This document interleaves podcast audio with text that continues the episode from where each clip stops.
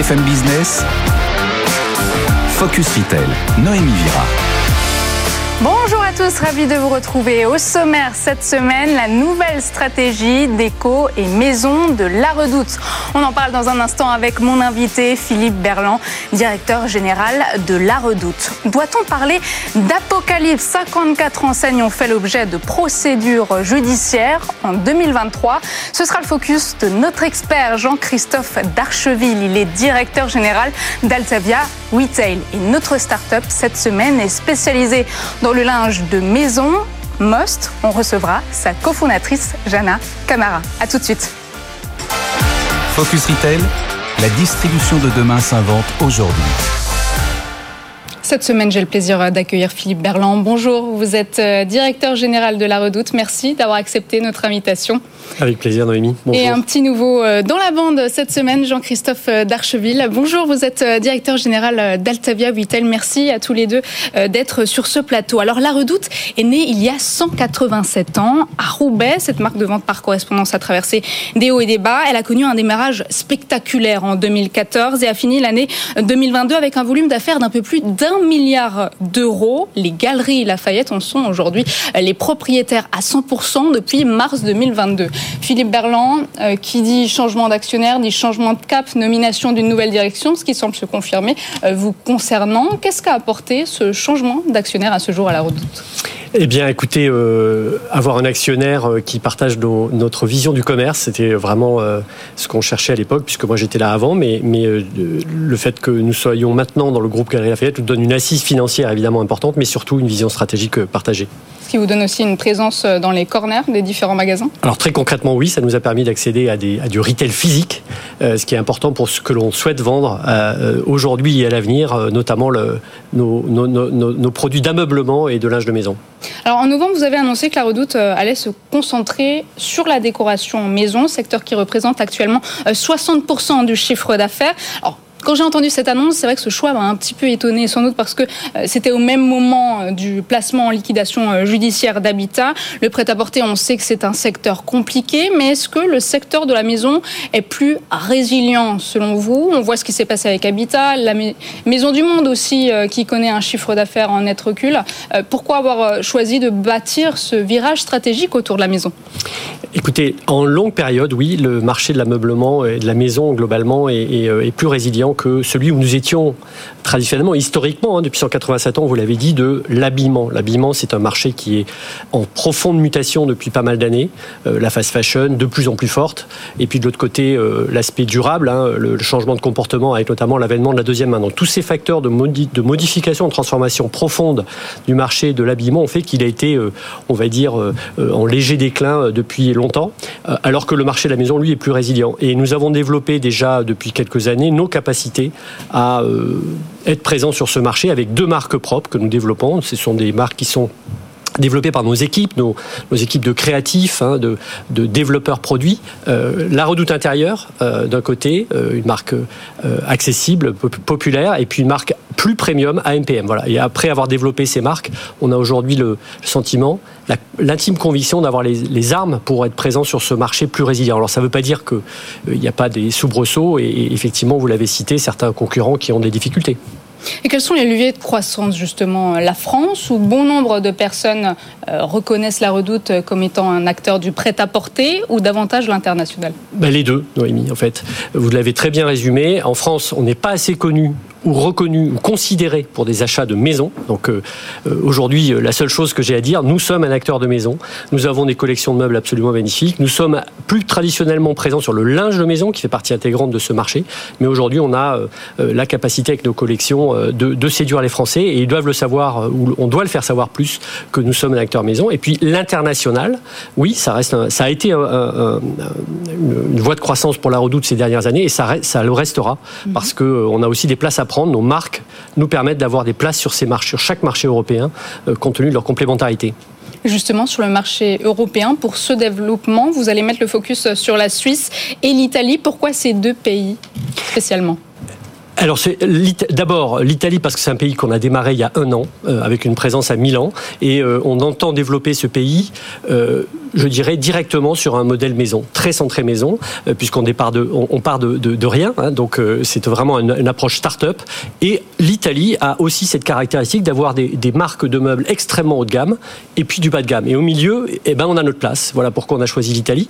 Et puis la Suisse est un pays plus traditionnel pour nous, où on est là, on est présent depuis plus presque 30 ans aujourd'hui, et on était très, on était très, on était très habillement. Et puis on va faire la transformation pour aller de plus en plus vers la maison, comme on va le faire en France également. Vous allez ouvrir six points de vente physiques à partir de 2025. Oui, ça fait partie de, de, de, du parcours client aujourd'hui qu'on veut proposer parce que pour choisir un canapé, pour choisir un, un fauteuil, que sais-je, une, une, armoire, euh, bah c'est mieux de voir, c'est mieux de, sentir. On est des commerçants, on a besoin de faire comprendre la valeur de nos produits. Euh, le digital est extrêmement puissant, mais le côté sensoriel, le côté confortable ou pas d'un produit, euh, bah ça, se, ça se vit, ça s'expérimente. Et puis on aime bien le retail parce que c'est aussi un moyen de, le, la relation voilà, et d'enrichir l'expérience. Donc c'est essentiel pour nous. Et pourquoi avoir choisi de pousser vos marques propres plutôt que d'acheter celles des autres? Euh, écoutez, là, pour le coup, c'est un savoir-faire historique de la, Redoute de développer ces produits. Il y a un souci de la qualité, il y a un talent, il y a, des compétences, et donc on a choisi de s'appuyer sur sur nos équipes, sur nos talents. Euh, on l'a choisi dès 2014. Hein, Rappelez-vous, euh, quand l'entreprise était en difficulté, le pari a été alors de euh, s'appuyer sur nos marques propres, euh, et en particulier la maison, en s'appuyant vraiment sur nos équipes et nos talents. On a euh, près de 70 ou 80 personnes qui sont dans la sphère créative au sens large, que ce soit en prêt-à-porter, mais surtout en maison, avec des designers, des illustrateurs textiles, des stylistes. Euh, bah, c'est ça qui nous permet d'être unique. Voilà, on considère que sur ce marché du digital et plus largement du retail sur la maison, euh, c'est avec notre créativité qu'on peut faire la différence. On l'a dit, vous vous êtes installé à Roubaix il y a 187 ans. Est-ce que ça représente une force dans cette internationalisation? Alors, le, le, passeport français est important. Euh, je ne dirais pas le passeport roubaisien, parce que ça, c'est plus compliqué à capter, évidemment, pour un consommateur européen. Nous, c'est important en termes de culture, en termes d'ancrage local. On a été très attaché à rester dans le berceau de l'entreprise. Euh, nous sommes exactement à l'endroit où l'entreprise a été créée il y a 187 ans. Donc ça, ça nous paraît être important. Mais c'est pas une vision passéiste pour le passé, c'est une vision passéiste qui nous, qui nous fait comprendre tous les jours d'où on vient, euh, qui on a été, et euh, cet, ce, ce, cet objet un peu curieux d'un point de vue économique euh, qui s'est transformé, puisqu'on était une filature de laine au départ, et aujourd'hui on est un pur player quasiment euh, en mode et maison. Vous voyez, le, chemin a été très très très très long. J'aimerais qu'on revienne sur le marché de l'habitat, de la maison en 2023. Selon vous, comment on explique ce ralentissement? Alors différents facteurs, on est, probablement encore en train de rééquilibrer les, canaux de distribution entre le retail physique, le, e-commerce depuis, euh, depuis le, Covid. Euh, il y a eu ce premier facteur. Et puis euh, on a aujourd'hui, avec ces événements géopolitiques, le, le boom d'inflation sur l'énergie, avec cette guerre en Ukraine, les autres événements ailleurs dans le monde encore, voilà, tout ce contexte géopolitique qui a déclenché cette inflation a fait monter les taux d'intérêt, a ralenti le marché de l'immobilier vendre du meuble quand il n'y a pas de transaction immobilière, c'est possible, mais c'est plus c'est plus restreint. Disons qu'il y a un facteur de croissance qui n'y est pas. Euh, et euh, pour le partager avec mes confrères, on voit une année 22 et 23 qui sont qui ont été euh, plus plus particulièrement 23 qui a été particulièrement ralenti. 24, ben, on va voir si, le facteur de l'immobilier se résout et nous, et nous redonne un, un boost de croissance. Donc, si la crise de l'immobilier continue, ce marché ne sera pas forcément plus résilient. Non, en effet, mais euh, on, les cycles immobiliers montrent, enfin dans l'histoire de l'économie, il y a des cycles. Oui, il y a des cycles qui sont plus ou moins porteurs parce que parce que l'immobilier est là, ou moins, ou pas. Euh, nous, on est résolument optimistes et on pense que ça va ça va revenir. Voilà. En tout cas, c'est le pari qu'on a fait il y a, quelques temps et, on y croit encore évidemment. Puis après, il faudra se bagarrer sur la part de marché si le marché est moins, est moins, euh, est moins porteur en lui-même. Mais euh, et, et, on est vraiment convaincu qu'on a les marques et les armes pour se bagarrer. Et ça représente 60% du chiffre d'affaires, on le rappelle. Est-ce que la Redoute pourrait profiter de la, disparition, la disparition de magasins physiques tels que Habitat? Bon, c'est jamais, euh, jamais euh, très positif évidemment de se réjouir de la disparition d'un concurrent, mais oui, indéniablement, Habitat a, a, occupé dans le passé une, un positionnement que qu'on vient, euh, qu'on vient euh, remplir à notre tour. Euh, évidemment, voilà, on verra, on verra dans les dans les semaines qui viennent et les mois qui viennent ce que ça donnera. Mais en tout cas, c'est une disparition d'un concurrent physique. Nous, on est plutôt digitaux, mais je vous l'ai dit, on aimerait aussi avoir une présence physique qui nous qui nous portera. Vous allez potentiellement faire des annonces dans les semaines qui viennent. en tout cas, vous l'avez déjà dit tout à l'heure, oui, dans nos plans, on, a, on ouvrira des, des, points de vente au moins à l'international et en France, on sera, on sera opportuniste. Parlons justement de votre plan stratégique 2027 qui s'appelle des Great Air. Ça fait penser à Make America Great Again. Les rêves sont grands pour la redoute il faut, il faut, euh, il faut rêver grand en tout cas. Euh, si on ne, si on n'ambitionne pas loin et, haut, euh, bah, on décolle pas. Donc c'est ce qu'on a déjà fait en 2014, qu'on a souhaité redresser et sauver la marque. Et aujourd'hui, il faut à nouveau faire un, rêve. Et ce rêve, on l'appelle le Great Air. Air, c'est la redoute évidemment. Puis c'est le, c'est le, on, était New Air, maintenant c'est Great Air. Vous voyez, c'est, ce jeu de mots avec l'air et l'ambition que, qu'on entend porter. On a parlé euh, de la situation de l'enseigne Habitat à l'instant. Ce matin, on va parler du nombre d'enseignes ayant fait euh, l'objet euh, de procédures judiciaires de redressement ou encore de liquidation. C'est le focus de notre expert. Et ce chiffre, Jean-Christophe, c'est 54. Oui, effectivement, 54. Euh, C'était un chiffre qui me paraissait en tout cas intéressant euh, et sur lequel il fallait effectivement pouvoir focuser. On s'est beaucoup effectivement parlé de transformation, de d'entreprises de, en tout cas qui sont en évolution, notamment dans le commerce. Et ce chiffre de 54 correspond effectivement au bilan de l'année 2023 du nombre de procédures judiciaires euh, impliquant des enseignes de commerce de détail. Et c'est un chiffre sur lequel je voulais moi revenir effectivement parce que, au-delà du chiffre qui paraît important aujourd'hui déjà en l'état, il a doublé par rapport à l'année 2022. On sait que euh, le secteur de la mode est particulièrement touché. Est-ce que ce chiffre est réellement inquiétant? Alors, Inquiétant, euh, oui. Si on prend le chiffre tel qu'il est, de manière brute, c'est un chiffre qui peut paraître inquiétant, effectivement. Par contre, il y a un point qu'il faut quand même avoir en tête, c'est qu'effectivement, le commerce reste une matière extrêmement vivante, extrêmement mouvante. Et effectivement, dans ce cadre-là, aujourd'hui, on peut voir les entreprises, ou en tout cas les enseignes qui vont un peu moins bien. Mais par contre, il faut, à mon avis, ne pas oublier non plus toutes les innovations, toutes les évolutions, toutes les révolutions, on vient d'en parler effectivement à l'instant, euh, qui dynamisent ce secteur. C'est un secteur qui est extrêmement dynamique et c'est un secteur dans lequel, au quotidien, bon nombre d'acteurs apprennent à inventer, se réinventer, à repenser en fait le modèle du commerce de demain. À qui pensez-vous justement lorsque vous parlez inventivité? Alors, c'est toujours un peu compliqué effectivement de citer des personnes parce que quand on en cite certains, on en oublie forcément d'autres. Euh, du coup, je vais prendre un regard extrêmement euh, elle est extrêmement subjectif. Il y a deux enseignes effectivement aujourd'hui que j'aime moi, euh, alors des enseignes de cœur que je suis euh, depuis quelques années. Alors la première c'est Laura Merlin, qui effectivement, euh, alors c'est facile de prendre un acteur qui fonctionne bien sur le marché, mais il n'empêche que c'est un acteur qui a su se réinventer, s'inventer et accompagner ses consommateurs, ses habitants, euh, avec des services, des innovations, des choses, en tout cas pour créer du lien ou du lien avec eux. Et récemment, notamment, une initiative que j'ai trouvée fort, euh, en tout cas fort louable, qui était effectivement le, le Home Index, qui permet d'accompagner effectivement mm. les consommateurs, leurs habitants, leurs clients euh, on rappelle que c'est un indice environnemental. Exactement, excusez-moi.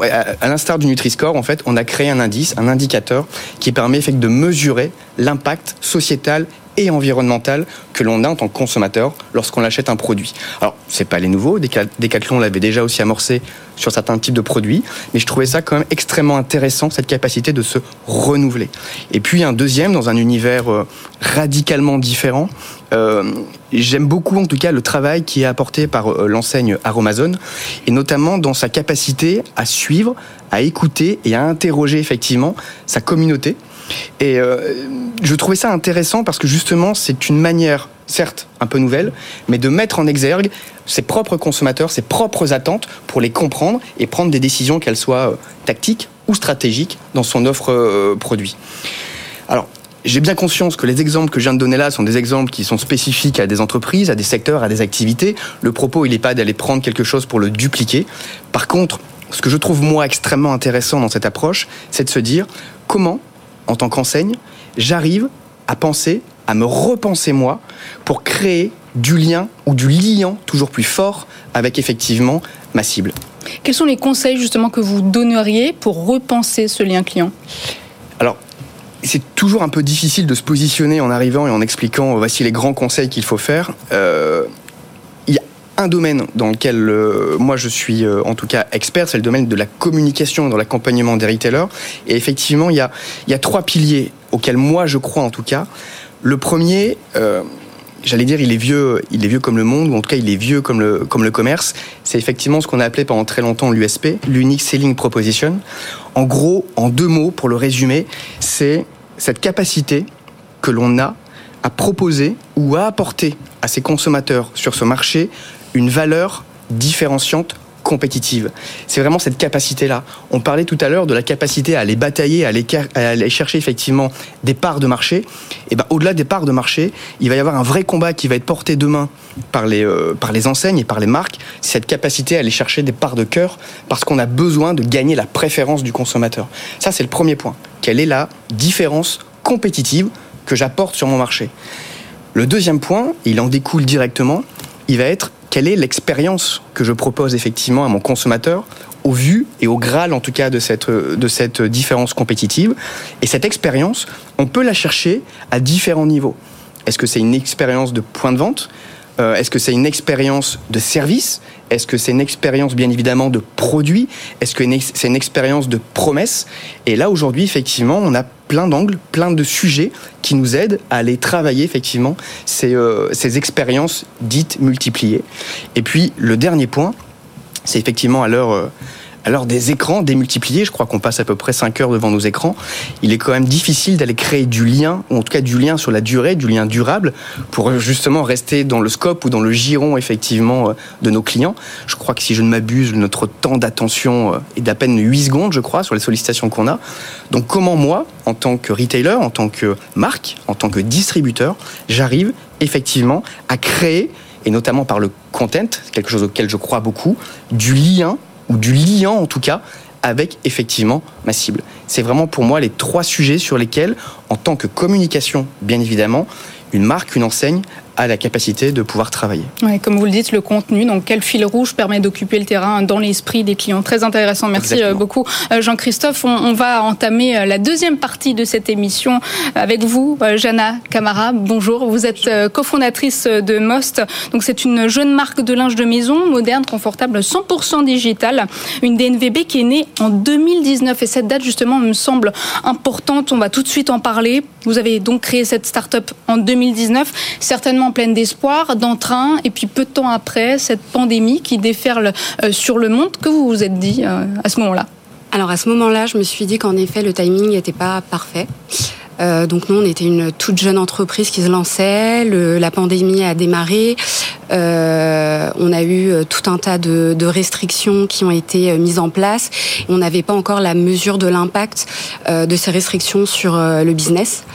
donc, suite à l'annonce, aux annonces, on a, aux premières annonces, on a, on a fermé le site. En fait, on a arrêté la livraison les dix premiers jours parce qu'on avait, on savait pas trop comment se positionner par rapport aux livraisons, par rapport aux approvisionnements. et suite à ces dix jours de réflexion, euh, on a décidé de réouvrir le site.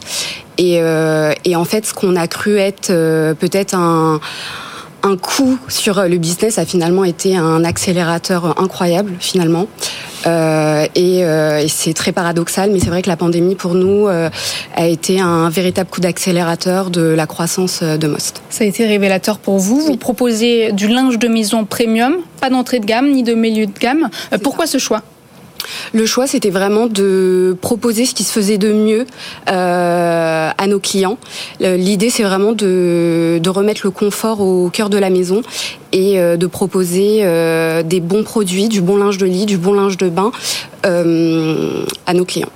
Vous proposez donc des produits qui sont confectionnés en France et au Portugal. Comment garantissez-vous cette transparence, cette responsabilité? Alors, comment on la garantit C'est qu'on communique dessus, on en parle. Euh, déjà, on fait un travail en amont de sourcer, de travailler, de sélectionner euh, des ateliers qui répondent à nos critères et à nos cahiers des charges. Et puis, euh, surtout, ce qui est important pour nous, c'est de communiquer tout ça.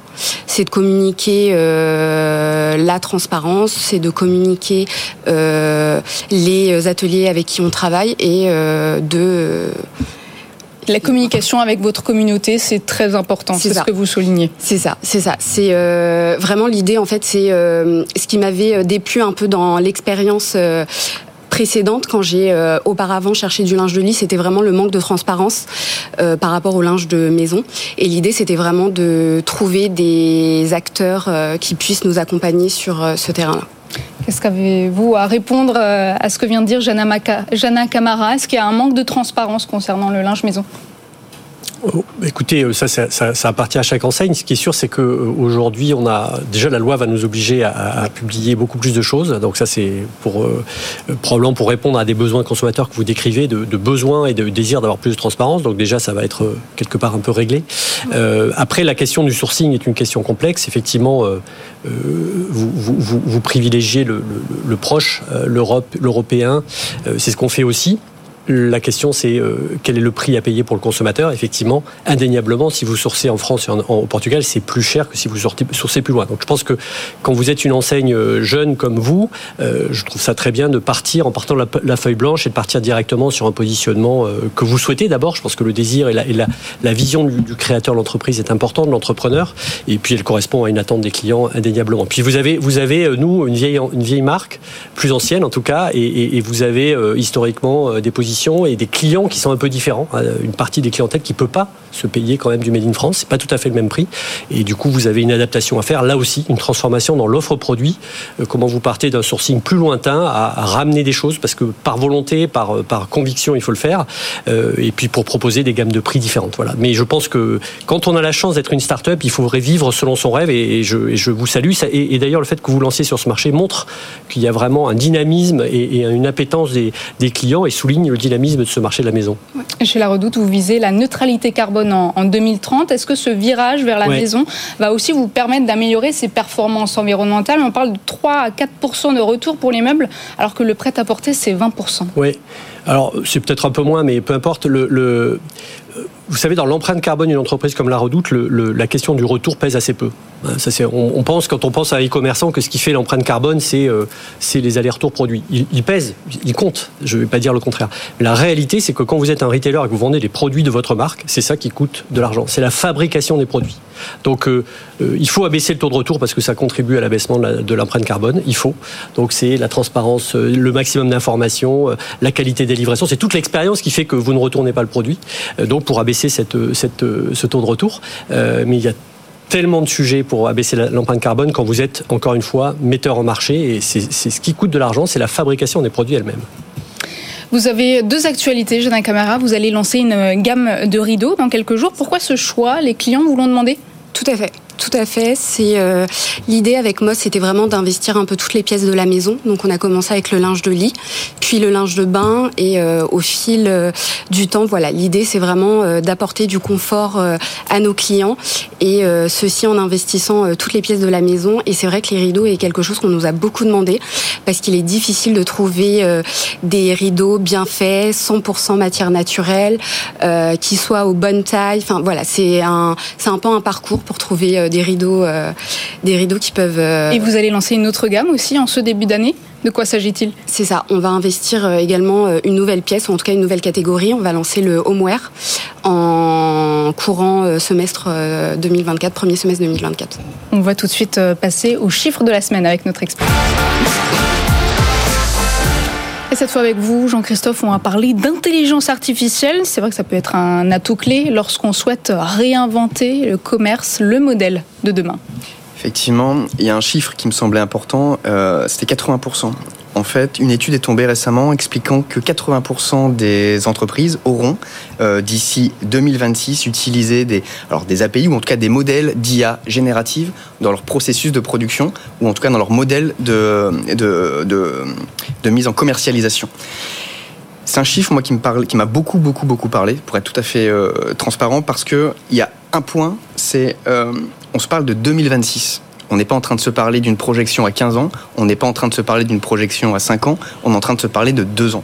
Et donc d'ici 2 ans, effectivement, le tsunami, comme on a l'habitude d'en parler, le tsunami en tout cas euh, lié à l'IA, devrait effectivement accompagner bon nombre d'entreprises dans la manière d'optimiser leur productivité.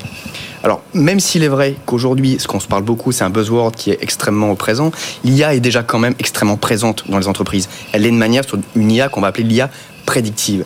Là, aujourd'hui, l'une des petites révolutions qui est en train d'arriver, et effectivement, il faut la regarder avec un œil un peu un peu distancié pour l'instant, c'est notamment l'impact qu'aura l'IA générative sur, tout, surtout la, la, production.